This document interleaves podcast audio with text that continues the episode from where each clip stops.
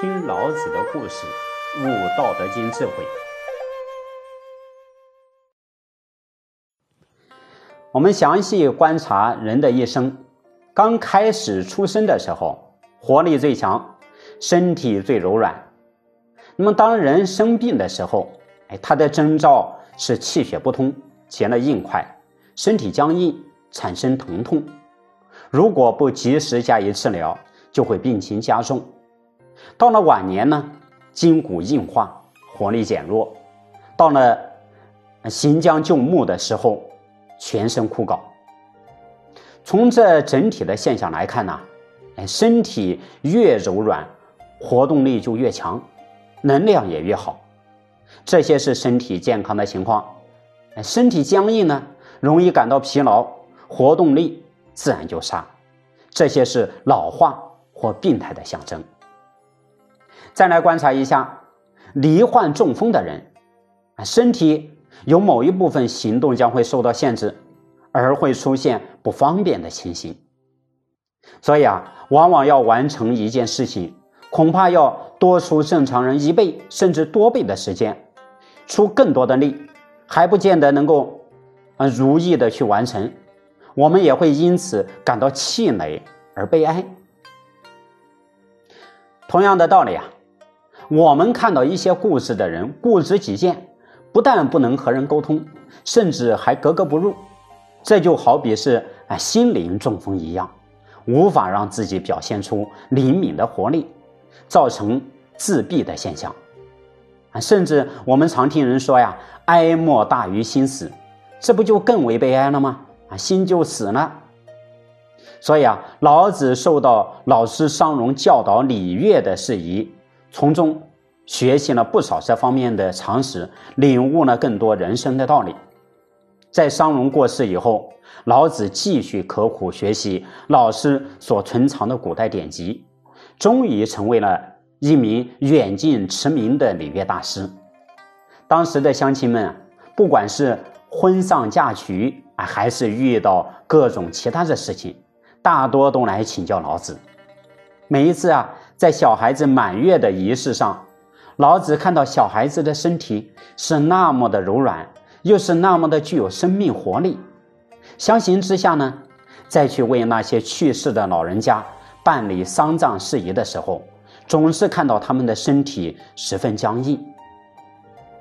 这些在礼乐中所发生的事情呢，使他进一步联想到：春天刚长的嫩草，虽然柔弱。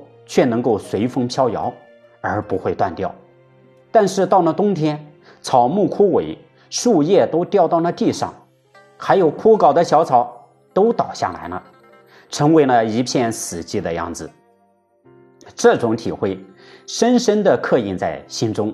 后来在《道德经》第七十六章啊，就写下了：“人之生也柔弱，其死也坚强；草木之生也柔脆。”其死也枯槁，故坚强者死之徒，柔弱者生之徒的道理，果然其意味是非常深远的呀。哎，我们民间也有一句俗话说啊：“一样生，百样死。”哎，生死本来就是自然而然的事情，有生必然会有死，只是啊，死的有没有意义？佛家讲人生难得。能够出生在人道是一件非常有福报的事情，因此能够善于把握在世间的机会，努力净化心灵，以求证悟，才不会浪费此生。否则呢，白白的失去这么好的机会，可以让自己成就的机会，那就太可惜了。诚如老子在《道德经》第十三章里面所讲的呀：“吾所以有大患者，谓吾有身；即吾无身。”无有何患？哎，我们有这一个色身导致忧患，是因为色身沉迷欲望中，为了达成满足欲望，不择手段，造下恶业，累赘心性，沉沦苦海。然而，对于善用色身积德悟道的人来说呀，也正是因为有了色身，而获得了人生出世间的成就。然而，没有色身，啊，虽然没有犯罪造业的机会，同时也就没有积德悟道的机会呀。可见其中各有其优缺点，只是看我们世间之人如何去应用罢了。因此呢，老子在《道德经》第十二章里面特别警示我们呐：五色令人目盲，五音令人耳聋，五味令人口爽，吃声甜猎令人心发狂，难得之货令人心防。这个就告诉我们，要往内充实能量，不要心神外驰以消耗能量。心神不向外奔驰，就能够藏精聚气会神。也就是做到与道相合，哎，与道相合到底是一种什么样的表现呢？请听下集：道常无为而无不为。